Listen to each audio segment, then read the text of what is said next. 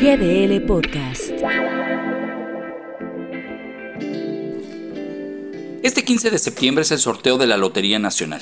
Ese que por tradición histórica entregaba una suma millonaria y cuyos spots y campañas venían acompañadas por emblemáticas imágenes y sonidos que evocaban a la independencia.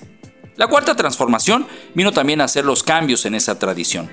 El año pasado el presidente hizo espacio en su apretada agenda para hacer un spot e invitar a la gente a que participara en el sorteo especial del avión presidencial, que luego se tradujo en el valor equivalente al mismo. Sin embargo, con la pandemia y ante la poca venta, el discurso cambió y se aprovechó para invitar a la gente a participar, pues con lo recaudado se daría además un premio de apoyo a hospitales públicos para enfrentar aquella primera ola de COVID.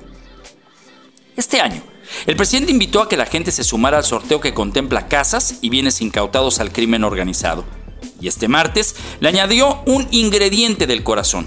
Con lo recaudado se apoyará a los atletas que fueron a Tokio 2020.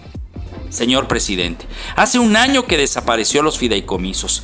Su argumento dijo era porque existía corrupción. De hecho, consignó que los recursos se entregarían de manera directa, pero hoy no hay ni culpables de esa corrupción que usted señaló y que además es un delito grave así como transparencia en los dineros que dijo se administrarían de manera directa, entre los que destaca, por cierto, el rubro del deporte.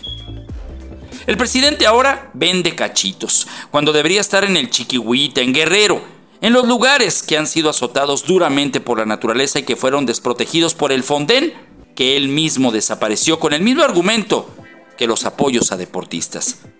El avión, señor presidente, se sigue pagando pero como es un asunto que ya no vende, ya no se habla.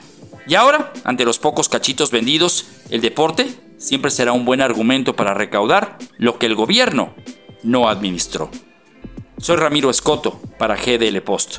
Ahí me cuenta si ganó, aunque sea reintegro. GDL Podcast.